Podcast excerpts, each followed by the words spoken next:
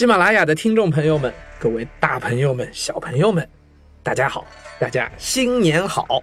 我是平哥。新年伊始，平哥就带着一套新的节目来跟大家见面了。啊，这节目啊，就是《三国群英传之番外篇》。哈哈，我知道这是咱们很多老听众们啊非常期待的、期待已久的一个节目了啊。咱们是在去年的九十月份的时候，把《三国群英传》的刘备传、曹操传、孔明传、吕布传、关羽传全给讲完了。啊，这些都是主线的人物，对吧？啊，可是呢，《三国演义》这书里头还有太多其他的人物了，这书里头还有更多其他没讲完的故事呢。对。当时都没来得及讲，我当时就承诺大家，咱们把这些精彩的内容都放到番外篇里头。那现在番外篇如约前来。那番外篇里都有些什么内容呢？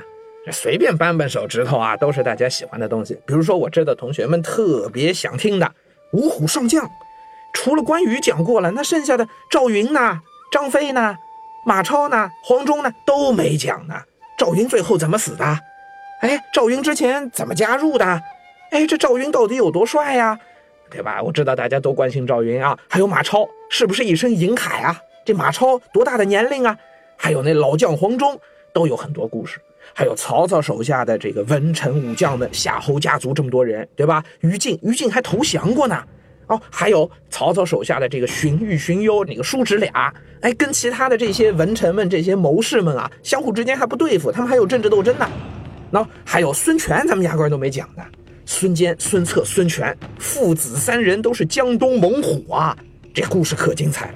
那还有司马懿，最后这个统一到了呃魏国，魏国之后到了晋朝，你晋晋朝那是司马家族的天下呀。这司马懿到底是一个怎样的存在？他有多厉害？这些故事啊，咱们当时都没来得及说。那这些内容呢，咱们把它们全部都放到了《三国群英传之番外篇》里头。啊，嗯，番外篇里还会讲些什么啊？除了刚才我说到的这些以外，呃，比如说咱们还会讲华佗。那同学们听过之前的节目都知道，华佗是死在曹操手里的。华佗还给关羽看过病，刮骨疗毒吗？哎，那我问你，你知不知道华佗还给谁看过病啊？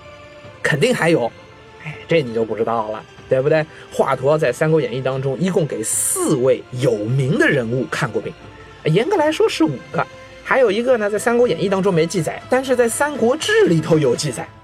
对了，平哥这回给大家讲《三国群英传》之番外篇的时候，我还会适当的加入一些《三国志》，就是正儿八经的历史的内容。咱们还可以做一下比较，看一看哪些是小说里编出来的故事，历史上并没有这么发生。那历史上到底又是怎么回事儿呢？哎，这些问题咱们也会在番外篇里头有所涉及。啊，番外篇里还会讲这些女将，祝融夫人啊，啊，什么孙尚香啊，黄月英啊。哎，这都是大家有兴趣的，是吧？啊，另外还有这些个半仙儿啊，什么左慈啊、虞姬呀，啊，等等等等吧。好，那我就不在这里做更多的剧透了。具体的这些精彩的故事，请大家准备好《三国演义》，然后呢，到平哥说这个主播账号下收听评说文学《三国群英传》之番外篇。平哥在节目里。等着你哟。